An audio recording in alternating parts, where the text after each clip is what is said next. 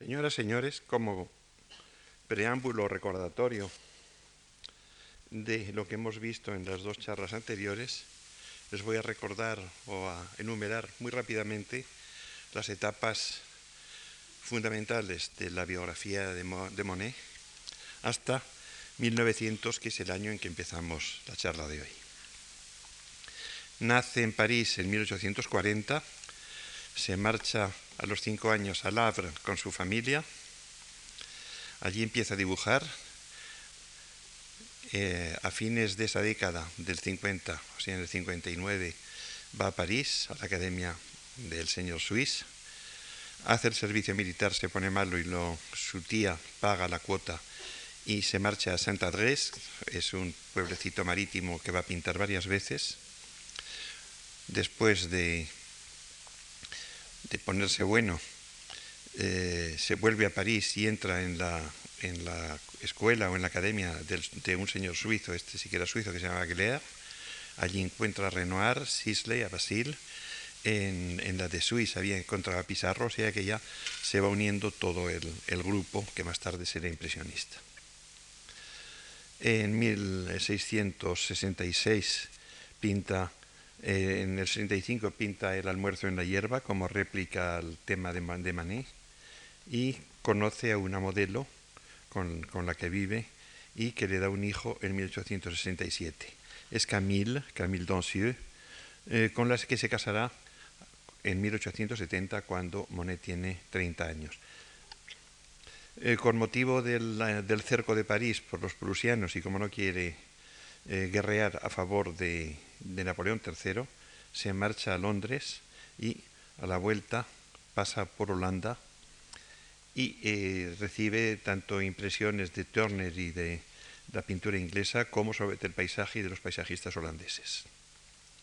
Pinta a la vuelta hacia 1872-73, según las opiniones, un cuadro que va a ser famoso que titula Impression Soleil Levant, impresión de salida de sol, en el puerto de Havre, que va a dar origen en la exposición que celebra un grupo de pintores, una sociedad de pintores fundada por él y por Renoir para, hacer exposiciones, puesto que no se admitían en los salones. Eh, en el catálogo de esa exposición aparece con el título este de impresión, que va a causar mucha risa, y de ahí vendrá la palabra impresionismo. En el 76 empieza la primera de sus series, que es La Estación de San Lázaro. Eh, Camille muere el 79 a, los, a, los, 40 años, en 1880, poco más o menos, descubre Giverny, que es una región en, junto al río Epte, que es un afluente del Sena, que está entre l'Île de France, o sea, la parte de París, y Normandía, y le gusta mucho y volverá cuando pueda. Es primer, el primer contacto con Giverny. Después, el 84, va a la Costa Azul, el 85 vuelve a Normandía, especialmente a Belle-Île, y empieza eh, poco más tarde la serie de los chopos y de los almiares que ya está hecha en Giverny. Es en 1890, cuando tiene 50 años, cuando decide comprar Giverny. Poco después eh, se casa con eh, la señora Ochede, eh, que era una, acababa de quedarse viuda y eh, que va a ser su mujer ah, pues ya para toda la vida, es decir, hasta que muera ella. Y eh, entre él y ella pues empiezan ya a hacer obras, etcétera, en Giverny. Giverny, como digo, es un paisaje muy húmedo, con el y con un pequeño afluente del Epte que se llama el Du, y eh, la finca que compra eh, Monet empieza a trabajar en ella, no solo pintando, sino arreglándola como un verdadero jardinero aficionado, un poco como les decía los consejos de, eh, la, de aquel libro de la arquitectura o del arte de componer los paisajes.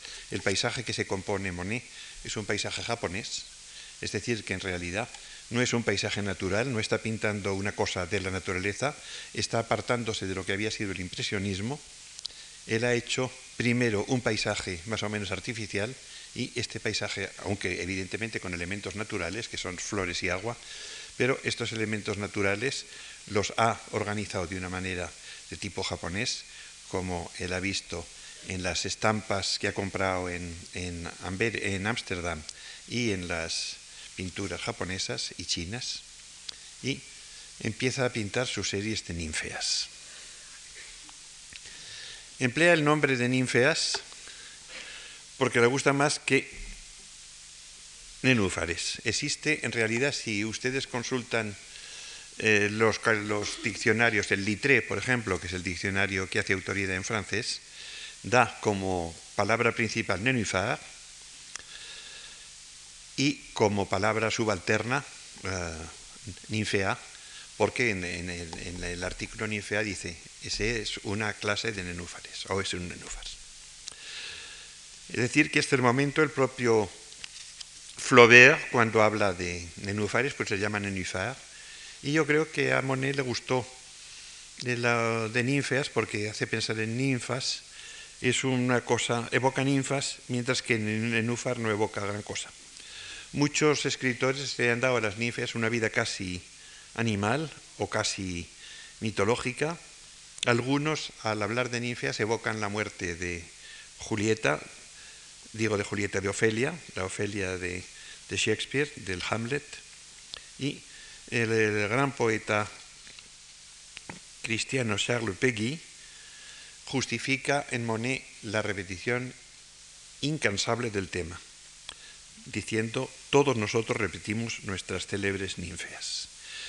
Está pues apartándose del puro impresionismo, que era la captación de la visión de un natural sin, sin afeite, sin arreglo, de la manera más directa posible, con colores puros y con pinceladas sueltas, empieza a trabajar la materia pictórica de una manera totalmente distinta, de manera que la materia pictórica para él, no solo el color, sino la materia va a ser un modo de expresión como lo van a ser en sus, hasta cierto punto, discípulos o amigos, los dos navis eh, que él apreciaba, apreciaba mucho, eh, Bouillard y Bonnard. Sobre las ninfeas, a mí siempre me hace pensar esto en algo de su amigo, el poeta Stéphane Mallarmé, que precisamente fue a visitarlo varias veces a Giverny, en una composición famosísima que fue puesta en música por otro amigo de Monet, que fue Claude Debussy. Es la Premidie d'un la siesta del fauno, que Mallarmé titula Égloga, y que les voy a leer los primeros versos para ponernos un poco en el diapasón monetiano.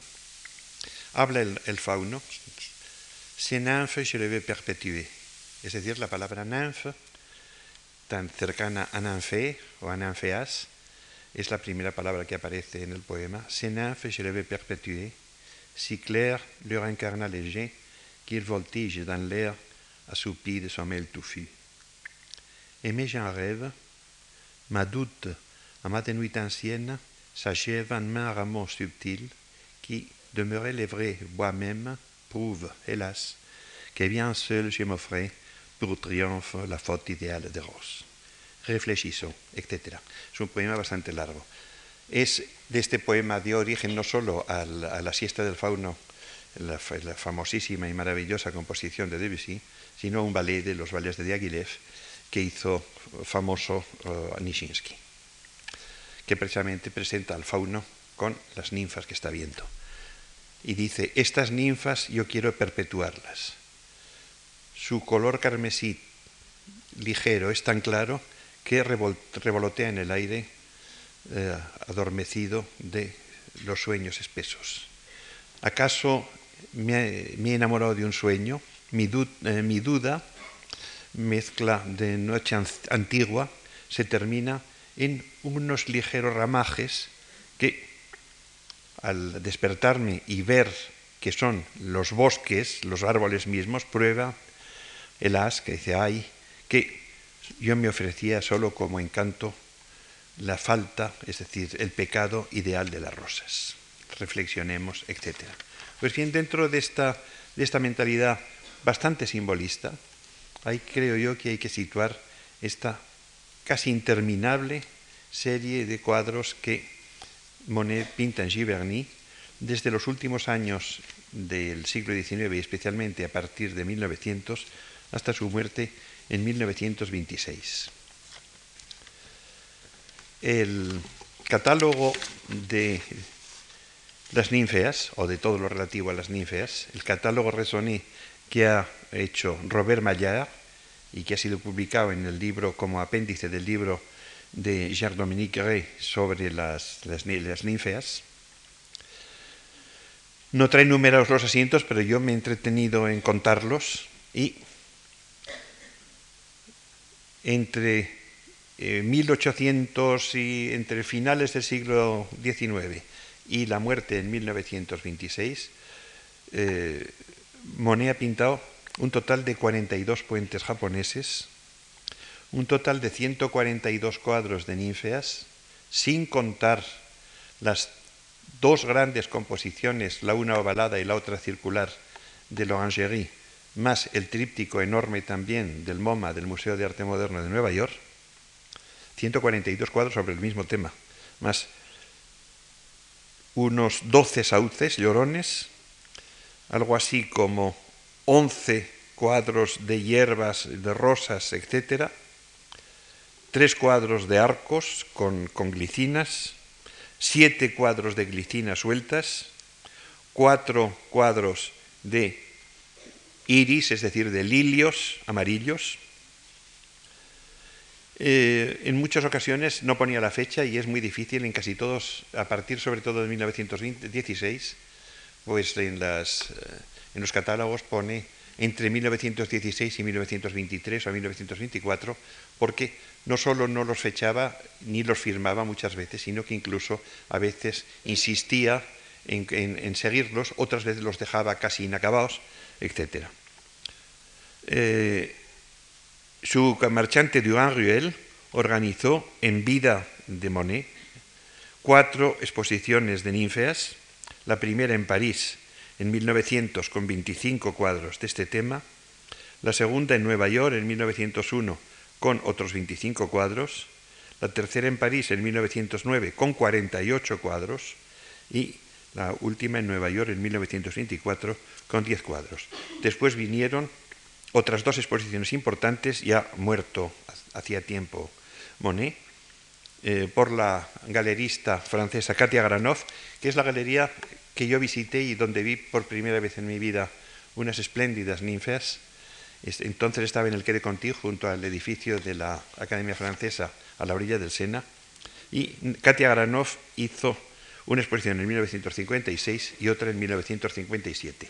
Es bastante curioso esta especie de empecinamiento, por decirlo así, de Monet de no querer salir, en principio, de este tema, de insistir en este tema, de eh, y de inventarse un, paisaje. No solo hay un puente japonés, había un puente japonés y una pasarela japonesa. Él excavó el estanque que no existía. Él consiguió desplazar el curso del río gracias a su generosidad con el municipio de Giverny. Él plantó, él iba a Rouen a comprar semillas, etcétera, para plantar especialmente las cosas que le interesaban, los lirios, los lilios, las, rosas, las, glicinas, etc. Es decir, que él en realidad se organizó un mundo eh, muy propio, un mundo suyo, un mundo que apenas tenía nada que ver con la realidad corriente y apenas tenía ya nada que ver con el puro impresionismo. Les voy a leer dos fragmentos de una novela del famoso escritor Aragón, Louis Aragón. Es una novela, es quizá su mejor novela, se llama Aurélien, porque el, protagonista se llama así, Aureliano, Aurélien, y se publicó en 1944. Y en, esta, en gran parte de la novela pasa en Giverny, y entonces vemos el jardín de Monet a través de la verja, por decirlo así. Dice, pasaban por delante de este bonito jardín, qué lujo de flores. Los jardineros las cambiaban por la noche para que el amo nunca viera ninguna mustia. Eran azules desde el amanecer. La víspera, en cambio, los, los parterres eran anaranjados. Paul, que es uno de los personajes, aparentaba encontrar excéntrico todo eso, pero él no detestaba a los excéntricos, en realidad se quedaba impresionado. El camino hondo cruzaba la finca que seguía por el otro lado, donde serpeaba un arroyuelo con un puente de madera curvo, que es el puente japonés. Otro párrafo de la misma novela, Aurélien. Cuando ella, que es Berenice, que es la protagonista femenina, pasó por delante del jardín que cortaba el camino, se detuvo y contempló el puente a su izquierda, el agua, los árboles ligeros, la ternura de los brotes, las plantas acuáticas. Luego miró hacia la casa donde vivía el corpulento anciano que a menudo había visto de lejos y de quien hablaba todo el país, aquel que no podía soportar las flores marchitas.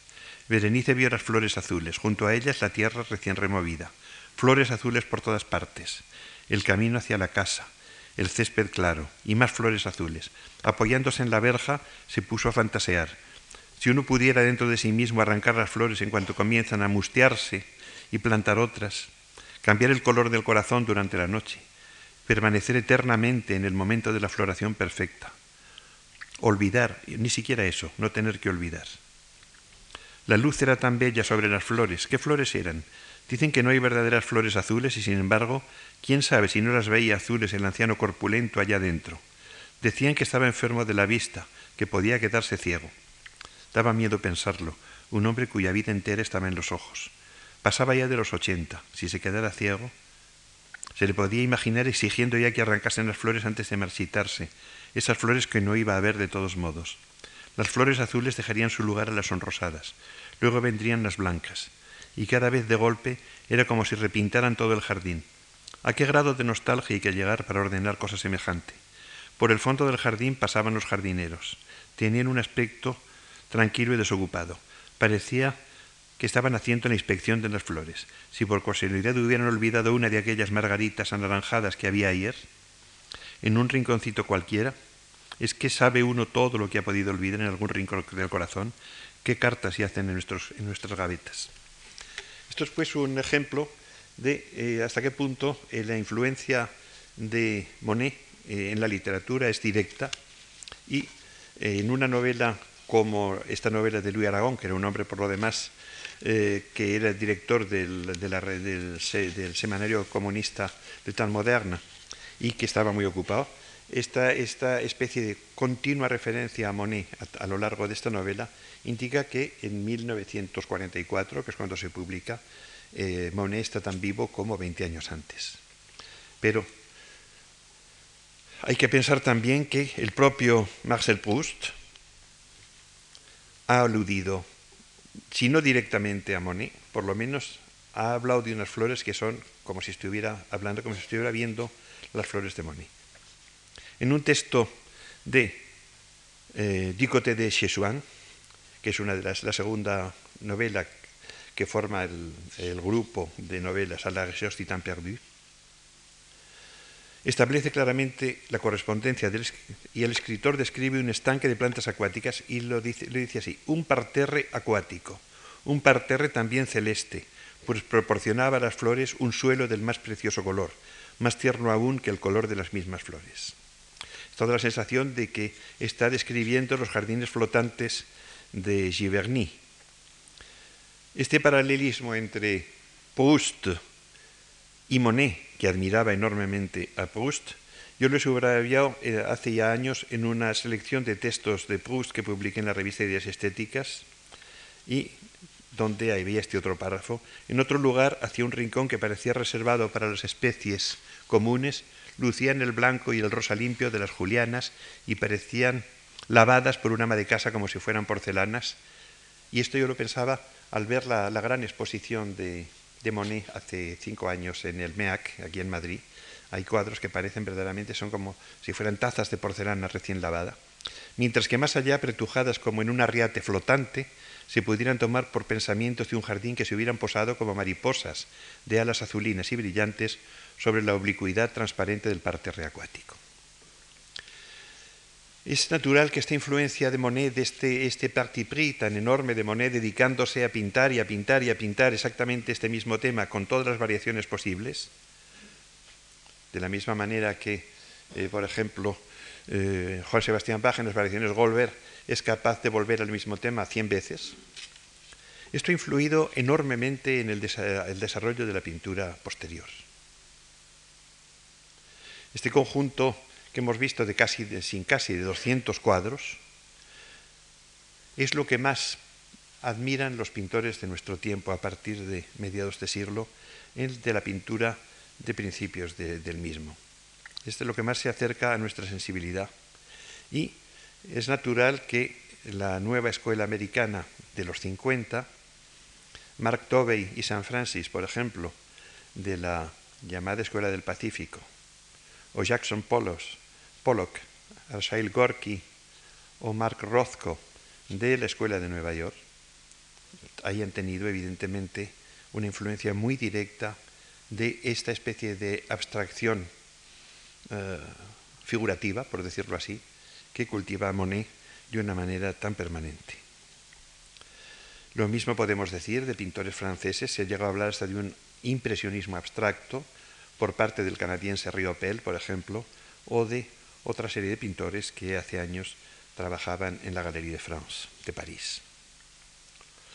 Las exposiciones importantes han menudeado y ya en 1978 el Metropolitan Museum de Nueva York dedicó una enorme, inmensa exposición a los años de Monet en Giverny, con el título general de Beyond Impressionisme. Ahí se, reunieron todas las ninfeas y puentes japoneses que el Metropolitan pudo, pudo conseguir y que pintó Monet en estos 20 años o veintitantos años de actividad permanente. Después ha habido unas, cuantas eh, exposiciones más, entre ellas la exposición tan hermosa del Museo de Arte Moderno de Madrid, que todos ustedes recuerdan, y en la cual precisamente se había dejado a las ninfeas una parte muy importante. Volviendo a, Monet. Eh, él vive en Giverny, vive en Giverny con, con su mujer, con Alice, y de cuando en cuando va a Londres porque le gusta la niebla de Londres. Y es muy, muy curioso porque con un viaje corto él toma sus notas, o quizá su memoria, y estos cuadros los sigue trabajando en Giverny. O sea que sigue pintando cuadros sobre el Támesis en Giverny.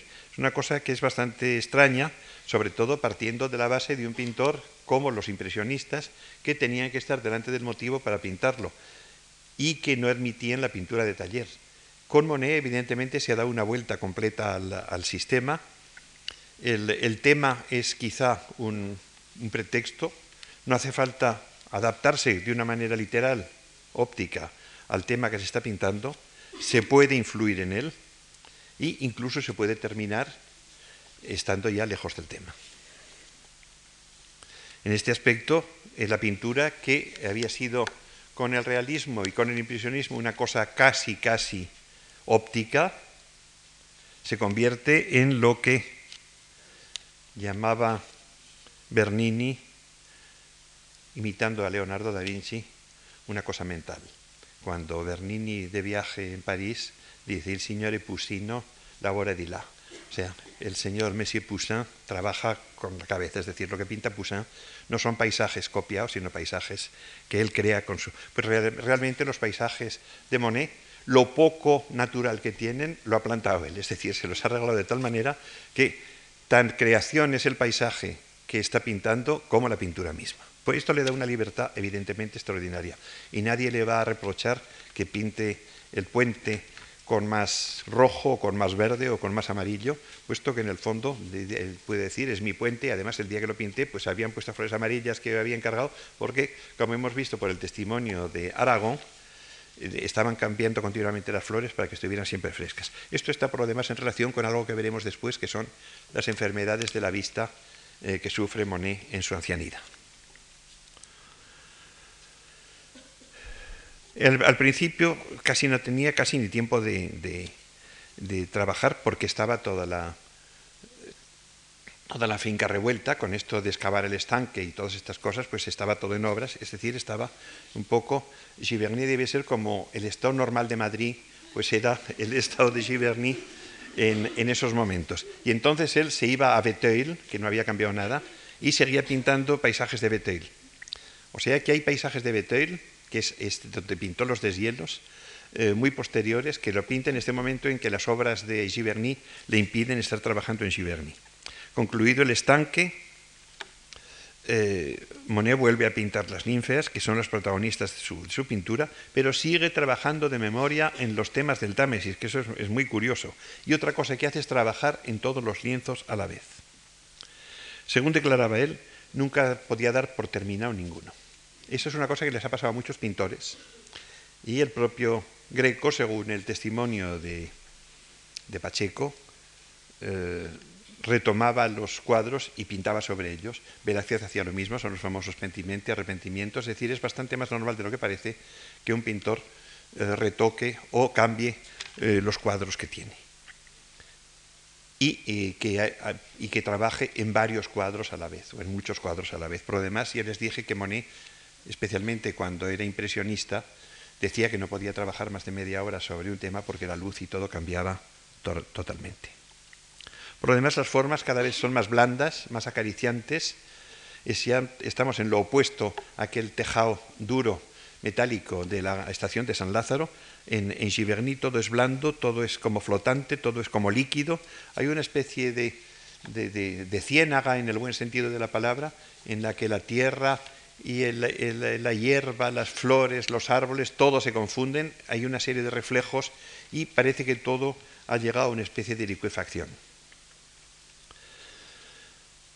La forma desde curva del puente japonés grande, que servía para cruzar este riachuelo desviado, en realidad había, desviado el riachuelo para poner el puente, en ese aspecto operaba exactamente igual que los arquitectos de paisaje ingleses del siglo, del siglo XVIII, que organizaban un lago para poner una isla en medio con un obelisco roto, o organizaban un río como, eh, como hacía Lancelot Brown para poner un puente paladiano encima, pues eh, a Monet no le interesaban los puentes paladianos, pero sí los puentes japoneses, y entonces organizó este río y este estanque para poner los puentes japoneses. Pero encontró que eran un poco sosos y empezaba a cansarse, y entonces se le ocurrió poner encima del puente una especie de pérgola y plantar glicinas. Y entonces son estos puentes de los cuales hay varios ejemplos en la exposición de arriba, que vemos el puente por abajo con una especie de maraña de hojas o de cosas que cae, porque por fin todo se va enmarañando de una manera bastante curiosa. Las formas, como digo, son cada vez más blandas, cada vez más, más eh, acariciantes. Empieza a tener grandes éxitos. Y en, eh, Durán Ruel expone entre 1900 y 1904 37 eh, vistas del Támesis, de estas que hacía en Inglaterra, pero que las hacía en realidad en Giverny, vendidos al precio de 20.000 francos cada uno, cosa que era verdaderamente enorme en la época. Es en este momento, en 1904, cosa que muy poca gente sabe, eh, cuando eh, Monet vino a Madrid. Yo creo que tendríamos que dedicarle una calle, aunque fuera pequeñita, aunque fuera una calle tan birria, y espero no, hablar con algún vecino de esa calle que se me enfade, como la que le andaba Tiziano en Cuatro Caminos, que es una especie de callejón, pues que le dieran otro callejoncito a Monet, por lo menos. En fin, si pensamos que, que Tiepolo, que murió en Madrid y que dio la gloria de, los techos de los frescos del Palacio Real de Madrid, no tiene ni una mala calle, ni una mala plaza, no tiene absolutamente nada, y en que tenemos una enorme cantidad de de calles de gente que no sabemos quiénes son, porque han sido alcaldes hace dos siglos, o han sido generales o coroneles o cosas de esas, pues la verdad es que nos damos cuenta de que eh, para ser capital de la cultura europea, a Madrid todavía tiene que hacer unos cursillos intensivos en este mes que le queda de vida, que yo no sé si va a llegar. En ese aspecto está muy lejos de París, verdaderamente. En París las calles con nombres de músicos, de pintores, de escritores, etcétera, son abundantísimas. Bueno, pues decía que viene a Madrid en automóvil.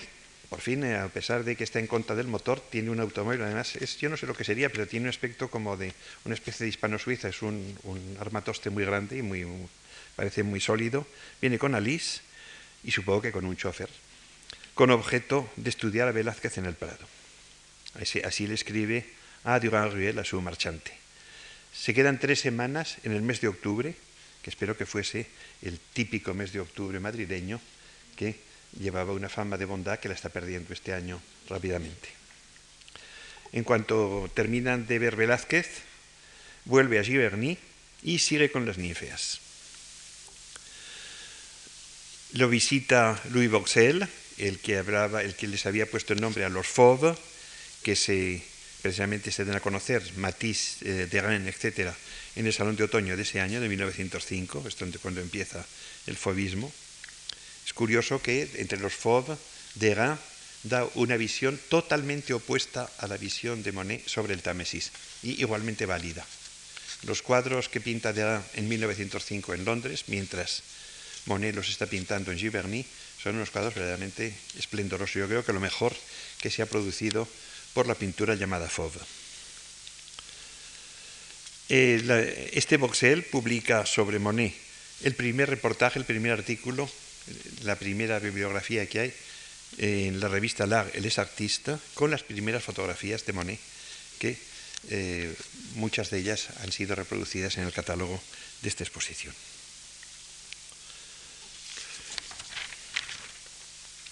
En 1906 eh, fallece Paul Cézanne en Aix. El Salón de Otoño del año siguiente, 1907, le dedica una retrospectiva que hace que eh, los pintores reflexionen en una, en una dirección totalmente opuesta a la de Monet. Es decir, es el nacimiento del cubismo. La reflexión sobre, sobre esta retrospectiva que el Salón de Otoño de 1907 dedica a Cézanne hace que los pintores jóvenes como Braque o Picasso reflexionen y empiecen a hacer una cosa que al cabo de dos años será ya llamada el cubismo, en el cual lo que dominan son las formas geométricas puras y duras y los planos concisos. Precisamente en 1906 Picasso pinta el retrato de Gertrude Stein, que para mí es ya el principio o los prodromos del cubismo, o su autorretrato del Museo de Filadelfia, y en 1907 inicia este cuadro que deja sin terminar por imposible, pero que no deja de ser una de las claves del arte del siglo XX, que son de Demoiselle d'Avignon. La vista de Monet se debilita. En 1908 tiene síntomas de cataratas, pero esto no le impide hacer un viaje a Venecia con Alice de octubre a diciembre. Una amiga del pintor Sargent, que se llamaba Mrs. Curtis, era la propietaria de uno de los palacios mejores del Gran Canal, el Palazzo Bárbaro, y los invitó a vivir allí, pero luego se pasaron a un hotel, al Hotel Britannia, y Monet se quedó completamente fascinado. Empieza una primera serie de Venecia, el impresionismo en piedra, como decía él, reflejos de sol en fachadas y canales, y lamenta en una carta que escribe a Geoffroy no haber conocido antes Venecia cuando era más fuerte y cuando veía mejor es casi un poco esta Venecia elegíaca que nos evoca eh, Mahler y que nos evoca eh, Thomas Mann y que nos evoca Wagner muriéndose precisamente también en un palacio del Gran Canal. La serie veneciana seguirá pintándola después de marcharse de Venecia, donde no vive más que dos, dos meses, hasta 1913, tiempo en el cual ha estallado ya completamente el cubismo. Alice cae enferma en 1909. Son los primeros síntomas de una enfermedad que la llevará a la muerte en 1911. Mientras tanto, aparecen movimientos tan duros y tan, eh, tan antimonetianos como el futurismo italiano, después del manifiesto de que Marinetti, el escritor, publica en Le Figaro en 1909. Hay otra importante, una cosa muy importante para la cultura y el gusto parisiense en este mismo año, que es la actuación, la primera actuación de los ballets rusos de Sergio de Diaghilev en París, que causaron verdaderamente estupefacción y entusiasmo, como puede verse, por ejemplo, leyendo eh, A la recherche du temps perdu de Marcel Proust. Ahí sí que en realidad está más acorde la cosa musical y la cosa danzada con lo que, con lo que pinta en realidad Monet. Las ninfeas cada vez las pinta más cerca, quizá porque no ve bien o quizá porque le van interesando cada vez más, y de arriba abajo sin perspectiva, porque en los primeros cuadros se ve una perspectiva plana, eh, del agua del estanque y las ninfeas que van disminuyendo de tamaño conforme están más lejos. Y en este momento hace unos cuadros con las ninfeas vistas de cerca y como desde encima. Un paso de la abstracción, podríamos decir, que en este momento está iniciando Kandinsky, Kupka, Larionov, Delaunay, etc. Es el momento de la aparición de la abstracción y eh, todas estas cosas las voy diciendo porque es que Monet vive tantos tiempos que dices, pero qué cosa más curiosa que Monet estuviera ya pintando, pasa como con Proust. Eh, perdemos de vista que eh, la obra de Monet se escalona desde 1950, tiene 10 años, puesto que es precoz, empieza a dibujar, hasta 1900, de 1850 a 1926. Pues con, el, con la Recherche du perdu pasa exactamente lo mismo. El principio, al l'ombre de Jean Filanfleur, es una novela que puede suceder en los años 1890, 80, 90 pero los últimos Albertine retrouvé, temps retrouvé, Albertine disparu temps retrouvé, pues son cosas que pasan después de la Guerra Mundial Primera. Es decir, que se, van, aunque no quieran, aunque Monet viva en Giverny y Marcel Proust viva encerrado en, su casa con un, en un apartamento tapizado de tela para no oír los ruidos porque era muy nervioso y neurasténico, y no quieran saber lo que pasa en el exterior, el exterior se introduce por todas partes. Y hay una especie de caldo de cultivo que hace que en la abstracción, es decir, la figuración no sea ya necesaria y que se pueda pintar con una libertad mucho mayor que antes. Evidentemente, eh, Monet no pretendía ser abstracto y seguramente no se, lo, no se lo planteó nunca, pero evidentemente el hecho de que la, figuración, pudiéramos decir, objetiva, hubiera perdido tanto terreno, había de influir eh, forzosamente en su mayor libertad por atacar los temas tal y como quería hacerlo. El 19 de, mayo de 1911, como digo, cuando Monet pasa ya de los 70 años, se queda solo, ha muerto su primera esposa Camille hace ya tiempo, ha muerto la segunda, una esposa perfecta, nacida de una imperfección, que fue aquella especie de revoltorio de familia que nunca se acaba de entender, con los seis hijos del uno, los dos de la otra, y los, hijos se casaban unos con otros, no, no los hermanos, sino los hijos de cada matrimonio. Y todos parece que vivían felices en una especie de extraña jauja esta misteriosa incoherencia en la, de la cual todos parecían gozar de una especie de atmósfera de cariño, que es lo que pierde, lo que pierde Monet. Cuando la vemos en las fotos que le hacen en Venecia o en Giverny, vemos que es una señora gruesa, canosa, un poco despeinada y con un sombrero que nos parece ridículo. Monet, por Monet en cambio, siempre, siempre está lo mismo. Él se ha dispuesto a vestir en, Gentleman Farmer, en, inglés de campaña, con unos trajes de tued buenísimos, que se le ven las fotografías estupendos, y sus barbas que cada vez son más largas, pero también muy copiosas. Es decir, que verdaderamente la elegancia, esta elegancia campesina, de hidalgo campesino de, de Monet, no desfallece, mientras que su mujer pues ofrece la decadencia de una señora mayor y con una moda que se ha pasado de moda para nuestros ojos, evidentemente. Ya no vuelve a Venecia, y su serie veneciana la corregirá de memoria en Giverny. Mientras tanto ha aparecido en Múnich un almanaque de una revista que se llama El Jinete Azul, del Blaue Reiter, en la cual aparecen ya artículos y obras de Kandinsky y de otros, y todo un nuevo grupo de una pintura tendiendo al expresionismo abstracto. Termina la serie de Venecia en 1912 y visita a un oftalmólogo que pronostica cataratas y le encarga un tratamiento para, para retrasarlas en lo posible. Aquí les voy a leer algo de, eh, que escribe eh, Jean-Dominique Rey, en su libro sobre las, las ninfeas, que he citado varias veces. Dice, nos ha sido posible interrogar al doctor Jacques Mauas, se escribe M-A-W-A-S, Jacques Mauas, que examinó los ojos del pintor de Giverny, cuando, varios meses después de la intervención del doctor Cutelas, que fue una intervención más bien con este señor que se llamaba Cutelas, pues ya se figuró que debía ser una operación. Monet, impaciente de volver a trabajar, se quejaba de no recuperar una vista normal. Yo veo azul, decía, ya no veo el rojo, ya no veo el amarillo, y esto me molesta mucho, porque sé que esos colores existen, porque sé que en mi paleta hay rojo y hay amarillo, y hay un verde especial, y hay cierto violeta, pero ya no los veo como los veía antes, y sin embargo me acuerdo muy bien de los colores que esto me daba. Se observa, dice Jean-Dominique Gray, efectivamente en cierto nombre de tela, número de telas de Giverny, eh, una dominante azul, usted que lo que dice eh, Aragón de las flores azules, en realidad él lo, ha, deducido de los cuadros de Monet, más que seguramente de la realidad, pues que Monet veía, en estos años veía azul.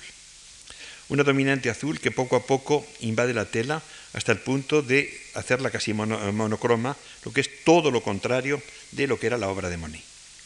Aquel que había mirado el sol de cara, que había inventado una nueva luz a fuerza de observar los efectos, casi fue herido de ceguera. El que había desterrado el negro de sus lienzos terminará con una especie de visión nocturna. Después de un examen de los ojos del pintor, el doctor Mawas encontró unos cristales teñidos, es decir, unos cristales de color amarillo verdoso, susceptibles de absorber el azul y una parte del violeta para equilibrarlos de manera es muy curioso este, este tratamiento. Yo no tenía noticia de que se hubiera empleado nunca.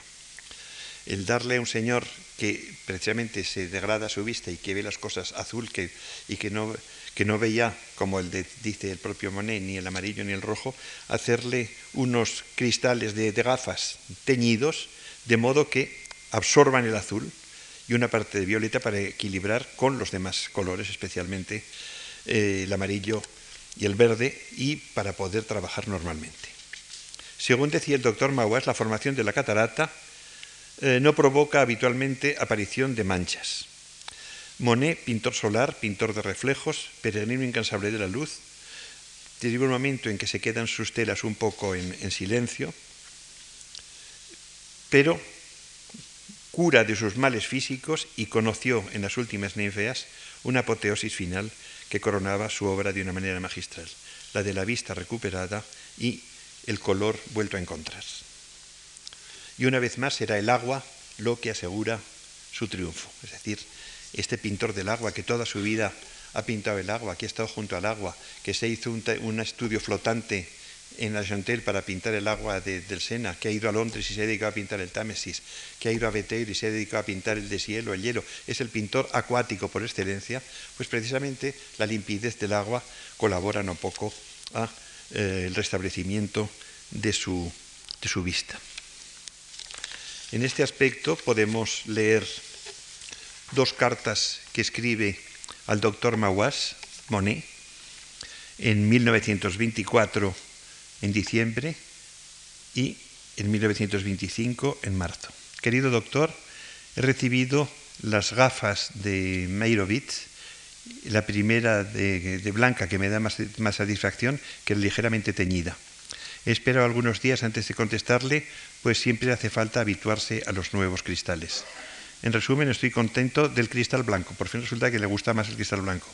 Veo mejor los colores y puedo trabajar con más seguridad. Un solo punto es que con los nuevos cristales, o tanto con el blanco como con el teñido, veo mejor a 10. Es si, el, problema es si veo mejor a 10 metros o a 50 metros. Yo veo claramente a 5 o 6 metros, pero más allá ya la cosa es, pero quizás es una, una cuestión de práctica, de costumbre, y en fin, estoy muy contento y feliz de comunicárselo a usted, etc. Y en marzo siguiente dice, querido doctor, eh, me he retrasado mucho para darle mis noticias y el resultado de los nuevos cristales. Pero me han llegado en un mal momento, muy desconsolado y no creyendo ya mejores resultados. Y eso, fíjese que habían pasado solo tres meses. Hasta tal punto que no he, no he persistido en el uso de, de estos cristales a los que quizá me hubiese habituado, pero que me han turbado la visión, me han eh, turbado en el sentido de enturbiar la visión y, separando los, tonos y, falseándolos. En cuanto esté en mejores disposiciones, trataré de acostumbrarme, aunque sé mejor que nunca que la vista de un pintor no se puede volver a encontrar. Cuando un cantor ha perdido su voz, se retira. el pintor operado de catarata debe renunciar a pintar. Es eso lo que yo no he sabido hacer. Excuse mi franqueza, etc. Y así fue. La vista de Monet iba cada vez peor. En enero del 23 le habían operado. En verano le vuelven a operar. Veía todo amarillento, como hemos visto en esto. Pero mientras tanto sigue exponiendo y sigue pintando ninfeas. Y en el año 25, por fin, su vista mejora. Y está alegre y optimista. Trabajo como nunca. Estoy satisfecho de lo que hago y si las nuevas gafas son aún mejores, solo puedo vivir hasta los 100 años. Durante este tiempo, una de las visitas que había recibido repetidas veces Monet era eh, Georges Clemenceau, que fue un, más tarde un presidente ilustre, especialmente lo fue ya, un presidente ilustre durante la guerra del 14 al 18, y eh, Monet lo conocía desde antes, eh, desde que era director de un periódico y este periódico había hablado de Monet y de las pinturas de Monet con acierto. Entonces, eh, Clemenceau, que le llamaban Le Tigre, porque era un hombre muy decidido, eh, y que se consideraba el autor de la victoria francesa en la guerra del 14, eh, Monet, entusiasmado, le ofrece, le quiere regalar dos grandes paneles pintados con motivo del armisticio. Entonces se anuncia oficialmente el regalo de Monet. Mientras tanto muere Renoir el último de sus compañeros de la Academia de Glea. Monet cumple 80 años y eh, lo van a felicitar a varios y eh, dice que piensa hacer este friso grande que ha ofrecido a, Clemenceau con unas glicinas para coronar la parte de arriba, etc. Pero no lo pinta. Y incluso dudando de su propio valor, eh, se arrepiente de haber dicho que va a donar al Estado estos cuadros, porque no sabe si van a ser buenos o no, pero Clemenceau no le consiente que se vuelva atrás. Con esto se empiezan unos dimes y diretes y unas negociaciones, unas negociaciones interminables. Por fin Monet consigue que el Estado le compre Mujeres en el Jardín, aquel maravilloso cuadro de 1867 que había sido rechazado por el Salón y que todavía tenía la herida en el corazón de que habían rechazado su, mejor cuadro de la primera época. Y el Estado se lo compra por 200.000 francos. 54 eh, años antes lo había vendido muy baratito al, coleccionista del Havre, que por cierto después tuvo que venderlo también. Esto fue un consuelo y es la revancha de este rechazo en el Salón 50 años, 54 años después de haber sufrido su expulsión. Y esto ya le animó a confirmar oficialmente la donación de los paneles de las ninfeas al Estado. Iban a ser primero instalados en el Hotel Virón, que es el, palacete donde se un palacete particular que compró el Estado y donde se instaló, y actualmente está instalado el Museo Rodin, Parece que Rodin y Monet estaban destinados a estar juntos y dijeron que iban a hacer un pabellón especial para estas obras de Monet, puesto que ya Monet tenía la idea de hacer un friso, un friso sin eh, solución de continuidad, de manera que la vista pudiera pasearse eh, todo lo largo sin encontrar obstáculo. Ya había hecho un tríptico muy grande, pero él quería hacer una cosa completamente. Y entonces por fin decidieron que en lugar de, adaptar el Hotel Viro, era mejor eh, construir una cosa nueva en el sótano del Museo de l'Orangerie en la Plaza de la Concordia. El Museo de l'Orangerie tiene un discreto letrero que muchos turistas, la mayor parte, no ven, en una puertecita que da hacia el río, donde pone de Ninfea. Entonces entra uno allí y se encuentra con la maravilla del universo, que es una sala redonda y una sala ovalada, totalmente cubiertas las paredes, con los 19 paneles seguidos sin solución de continuidad de Monet. Es algo verdaderamente maravilloso. Fue Monet el que vigiló los trabajos y se obstinó en retocar las obras, aunque cada vez las veía peor. En fin, en todo caso, ya hemos visto que en 1925 su vista mejoró, era precisamente en vísperas ya casi de su muerte. Como buen viejo o como buenos viejos, Clemenceau y Monet por fin se enfadaron, eh, Monet quemó varias, telas, pero por fin se, reconciliaron. Es el momento, que no tiene nada que ver con Monet, de la famosa exposición de Art Decoratif, que ha dado el nombre al estilo Art Deco en el Museo de Artes Decorativas de París en 1925. Es el momento en que cae enfermo, víctima de un tumor pulmonar irreversible, y tras una aparente mejoría, en diciembre de 1926 se agrava y fallece el día 5 a los 86 años. Muy pocos, muy pocos meses después se inauguran las dos salas, la redonda y la ovalada, de l'Orangerie de las Tullerías, este legado que ha hecho al mundo, más que a Francia, una obra maestra y un lugar paradisiaco que les recomiendo a todos ustedes cuando vayan a París porque es el reposo total a un paso del tráfico y del ruido de la concordia. Es, como un milagro. Llegar aquí a esa especie de salas encantadas y sentarse, puesto que hay unos, un asiento central común, eh, redondo, y empezar a mirar todos estos reflejos en el agua, las hojas de los, de los, de los sauces que, se reflejan en el agua, todo este juego de verticales y horizontales llevado con una sensibilidad extraordinaria y verdaderamente está uno transportado como, en, como aquel fraile de la Edad Media que se pasó 50 años oyendo cantar un pajarito sin darse cuenta. Pues nosotros nos podríamos quedar por lo menos dos o tres horas sin darnos cuenta de que el tiempo pasa. Es algo verdaderamente maravilloso. Y ahí es precisamente, este es el, este es el, este es el Monet que ha influido más en los pintores de nuestro tiempo. Es, precisamente como les decía, es curioso que ya Flaubert en Madame Bovary habla de algo que es un poco como un Monet eh, antes de tiempo. Dice, en la, estación de calor, en la orilla más amplia del río descubría hasta la base las paredes de los jardines que tenían una escalera de varios peldaños que descendía hasta el río. El río corría sin ruido, rápido y frío, y grandes hojas, grandes hierbas delgaditas se curvaban juntas según la corriente que las empujaba, exactamente igual que pasa en los cuadros de Monet. Estas hierbas que, que siguen la corriente y como cabelleras verdes abandonadas se extendían en la limpidez del agua. A veces, en la punta de los juncos o en las hojas de los nenúfares, se posaba un insecto de patas finas, el sol atravesaba con un rayo los pequeños glóbulos azules de las ondas que se sucedían rompiéndose unas a otras. Y los viejos sauces, con las ramas desmayadas, se miraban, miraban en el agua, reflejaban en el agua sus cortezas grises. Todo alrededor eh, se parecía vacío. Esto es una cosa que demuestra ya una sensibilidad por parte de Flaubert, muy pre-Giverny, y podríamos decir que Giverny, como casi todas las cosas de este mundo, Giverny llegó en el momento en que tenía que llegar.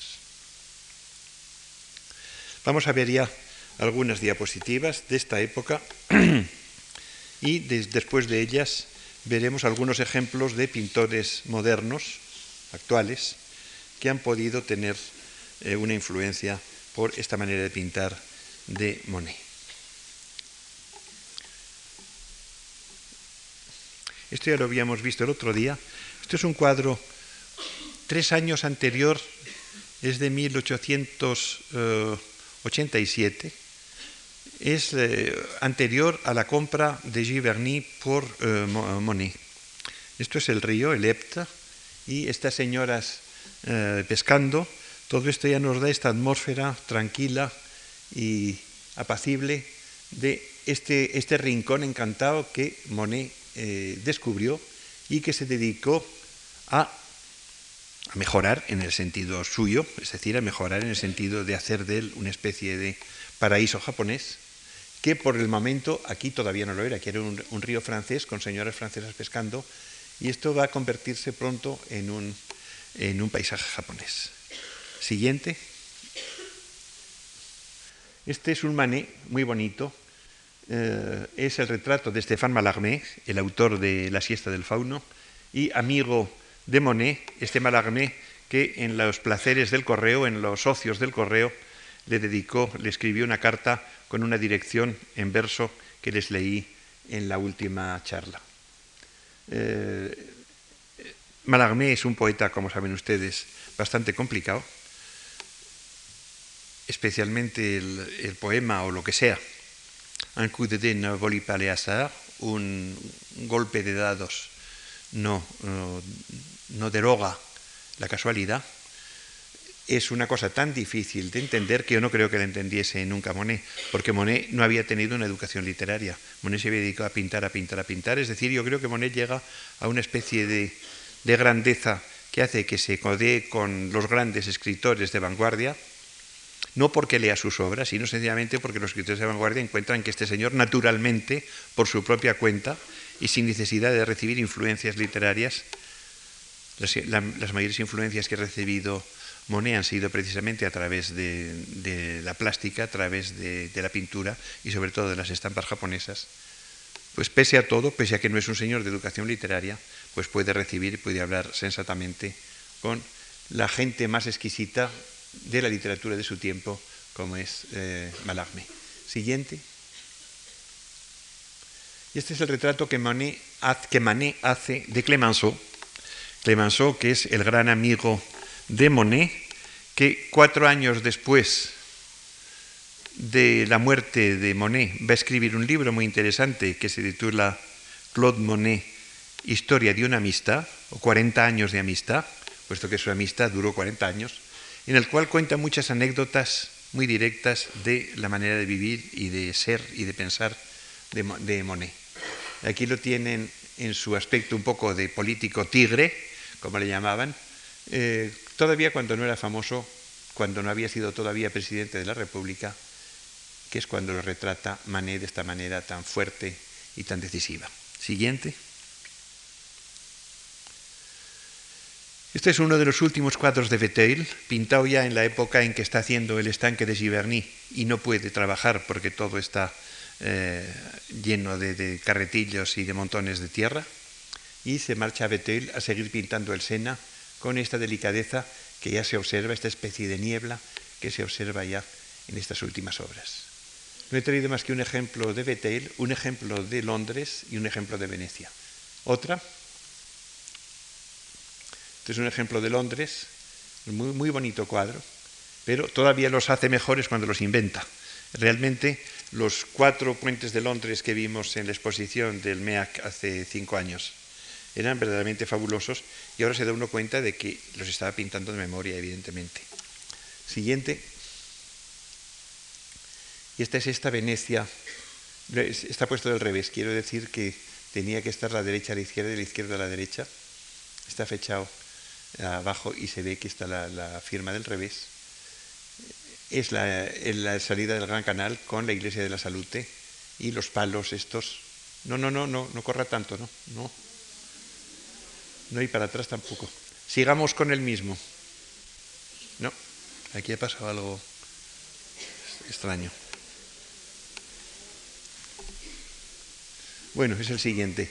Este es uno de los primeros cuadros del jardín de Giverny y aquí vemos este jardín con la parte del triángulo de la izquierda inferior, que es el reflejo del agua, todo el jardín completamente lleno de flores, tal como lo describe Aragón, y por arriba las hojas de los, de los árboles, los troncos de los árboles y las hojas de los árboles formando una especie de, de, dosel. Este era, quizá es el cuadro, uno de los cuadros más todavía impresionistas del jardín de Giverny pintados por Monet. Otro. Y aquí empieza a enseñar las ninfas, estas son las primeras que tengo aquí, son de 1906. La perspectiva, ven ustedes, que se marca mucho, diré como una especie de inflexión muy curiosa, muy, muy interesante, como si el agua fuera un poco convexa, de manera que las ninfeas que tenemos cerca las vemos de arriba abajo, mientras que las que tenemos más, lejos las vemos en, eh, digamos, en, plano, como si fueran horizontales. Pero ya está el juego de las horizontales de las, de las plantas y las verticales de los reflejos de los árboles en el agua. Siguiente. Todos ellos son muy semejantes, este también está puesto izquierda-derecha, derecha-izquierda, porque la verdad es que cuando se buscan estas diapositivas es dificilísimo saber lo que es la derecha y lo que es la izquierda. Aquí es el agua la que ocupa todo el cuadro. Ven ustedes que llegan las plantas flotantes hasta arriba y se ve la superficie del cuadro y en ella reflejados los árboles y un cielo de atardecer. Siguiente. esta es preciosa, esta es una impresión de mañana bastante parecida a los dos primeros cuadros que tenemos aquí en la exposición. Estas, nenúfares eh, abiertos que este verano, afortunadamente para mí, he podido contemplar tantas veces en los jardines del Partal de la Alhambra de Granada, donde hay bastantes estanques con nenúfares, y que al llegar el día abren sus corolas amarillentas y parece que tienen luz dentro. Esto entreverado de el reflejo de los sauces, que le da como una especie de tono verdoso a la parte de la derecha. Siguiente. Este es muy bonito también, con todas estas islas. Son todos muy parecidos, pero todos son distintos. Te digo que son todas variaciones sobre el mismo tema. Siguiente.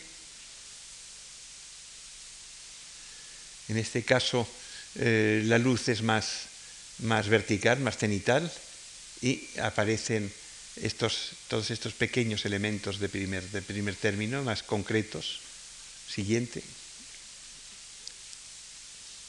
Este es, aquí se nota los cambios en la técnica de Monet. Ven ustedes que el dibujo es mucho más curvo, más, más libre. El perfil de las hojas no encierra exactamente el color, pasa como con los cuadros de Cézanne, que el color y el perfil a veces no coinciden. Y en Monet esto da una especie de temblor a las cosas. Y aquí ah, se mezclan de una manera muy curiosa las caídas de las ramas del sauce, que son la parte de arriba, y los reflejos de las ramas del sauce, que es la parte de abajo, como si fueran estalactitas y estalagmitas. Siguiente. Este es el famoso puente, había el puente y la pasarela. Este es el famoso puente japonés que pasa por encima de esta desembocadura del río en el estanque, completamente llena de nenúfares abiertos apenas quedan unos eh, trocitos en los cuales se reflejan los árboles, que se asoma el agua y todo lo demás está cubierto de hojas. Siguiente. Este es el mismo puente a otra hora y en otra estación. Siguiente. Este es un puente ya muy, muy avanzado. Quizá cuando la vista de Monet está un poco debilitada. Ven ustedes que es, eh, y sin embargo se parece que vira hacia el amarillo y según las, lo que nos dice él y su comentarista Re, eh, precisamente el doctor lo que le, hacía poner era cristales para poder ver el amarillo que, que él mismo decía que lo veía muy mal. Quizá fue cuando estrenó estos cristales, cuando pintó este cuadro de dominantes amarillo verdoso. Siguiente. Este es el puente pequeño que casi no se ve porque le ha puesto esta especie de pérgola para las glicinas y eh, todo esto queda como en un estado casi embrionario, eh, de una manera muy inmediata, da la sensación de que estos cuadros son como unos estudios hechos a toda velocidad, con un entusiasmo enorme. Probablemente este cuadro, o uno muy parecido está arriba, probablemente hechos también varios a la vez, eh, buscando los efectos de la luz a distintas horas del día o de la tarde. Siguiente. Esta es una composición grande eh, con el estanque, solo con los reflejos del estanque. Siguiente. Aquí tenemos una composición en la que se mezclan eh, la orilla de veras y las hierbas con los reflejos en el agua, hecho de una manera muy, muy rápida y muy expresiva. Otro. Este es precioso, este es muy, muy romántico, por decirlo así. Esta limpidez de la luz a través del agua y reflejándose en las corolas de los nenúfares abiertos. Siguiente. Aquí tenemos un Monet muy, muy rápido, de última hora, con los, los reflejos de las ramas de los sauces saliendo por entre las, flores flotantes de los nenúfares, de una manera casi difícil incluso casi de, interpretar. Siguiente. Este es muy bonito, es una, una sensación como de tarde, de, casi de nocturno. Otro. Y este un poquito de más color, con la misma eh, levedad, con la misma ligereza vean ustedes que ya no dibuja las corolas de las flores de una manera detallada, sino que incluso en ocasiones se aparta completamente de ellas y da unas manchas acá y allá. Y lo mismo digo de los reflejos. Siguiente. Este es precioso con este primer plano de estas flores que tenemos debajo de nosotros y aquel otro plano ya lejano y más, más horizontal del fondo del estanque. Y a través del agua se ve, evidentemente, no solo el reflejo de los árboles, sino el fondo y las hierbas flotantes, esas de las que hablaba uh, Maupassant, por ejemplo, o Flaubert, eh, al hablar del, agua de los ríos con estas eh, profundidades verdosas. Siguiente. Este es muy bonito y de los últimos. Estos son los que más eh, llaman la atención eh, desde mediados de nuestro siglo. Aquí tenemos este, estas cabelleras de sauce que se inclinan hacia el agua y se juntan con su propio reflejo entre las hojas, entre estas especie de, de platos, de platillos redondeados de las hojas de las ninfeas. Siguiente. Este es muy bonito. De este hay uno muy parecido en la exposición de arriba, que es orilla del estanque. Siguiente. Este es el estanque mismo en grande, reflejando las nubes, el, el agua un poco turbia al mismo tiempo y eh, destacando sobre el blanco de las nubes, un poco como en la impresión de sol naciente destacaban los barcos en el amanecer del puerto de Labra, las hojitas de, de los nenúfares, que son también como una especie de flotilla. Siguiente. Aquí tenemos una composición en la cual hay la parte real, que es la parte del, de, del zócalo, digamos, de arriba, y la parte reflejada, que es toda la parte de abajo. Siguiente. Este es el tríptico.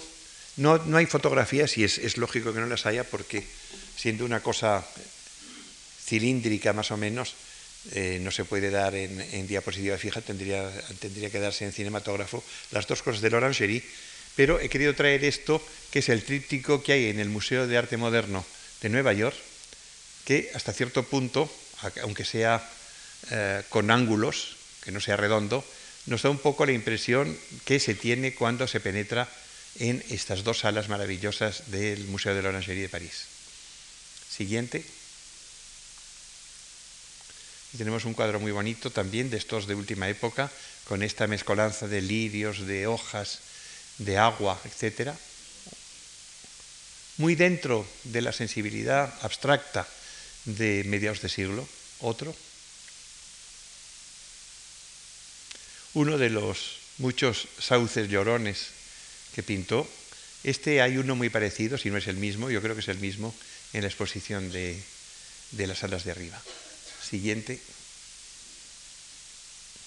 Y tenemos un sauce, otro sauce, del que no vemos más que un poco el tronco, y sobre todo esta cabellera desflecada que se inclina hacia el agua, donde evidentemente siguen flotando los nenúfares. Otro. Aquí he querido traer unos ejemplos de pintores de mediados de siglo. Este es el canadiense Riopel, que evidentemente han sido influidos por Monet. Otro, también de Riopel, siguiente, pero más todavía influye en los americanos. Esto es un San Francis, que yo creo que es el pintor en quien Monet ha influido más. De San Francisco he traído cuatro obras. Otra,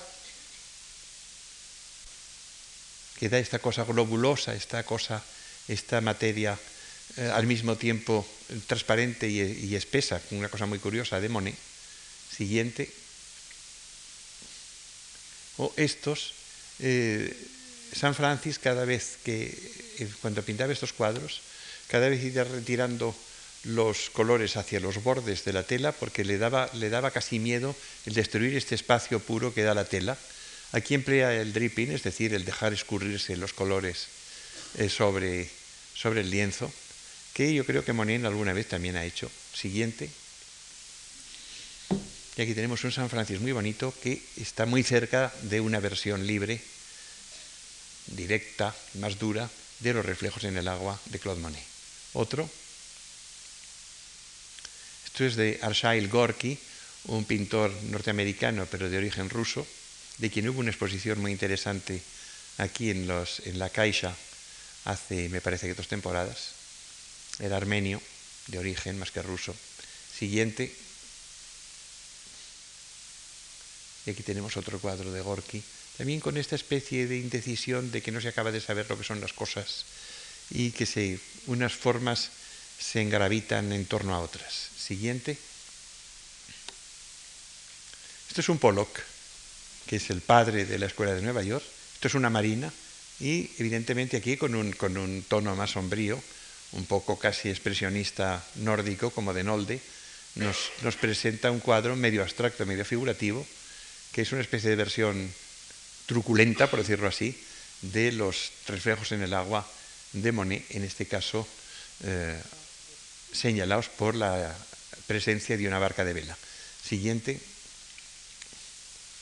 O bien este otro Pollock, también de sus primeras obras, que es una hoguera, una hoguera en la cual también los colores, las pinceladas, se encrespan unas junto a otras y al mismo tiempo parecen alargarse y apaciguarse, como en los grandes cuadros de Monet. Otro. Este es un rozco, un rozco muy bonito, que realmente, este sí que está en este cuadro, sobre todo está tan cerca de Monet, que casi, casi, casi, si nos dijeran que es un Monet, pues casi nos lo podríamos creer, porque parece todo un reflejo en el agua, salvo esa forma horizontal que hay en la parte de arriba, que equivale a los nenúfares que señalan las horizontales en los cuadros de Monet. Otro. Este es otro rozco también muy, muy poético, con esta sucesión de valores más o menos semejantes dentro de una gama eh, de un refinamiento extraordinario.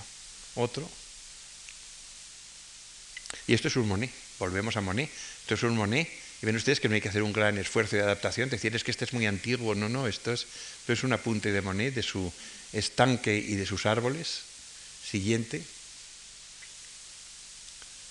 Este es otro Monet que también podría ser de cualquier época, en el cual vemos el espectro casi de un sauce cayendo sobre el agua. Otro.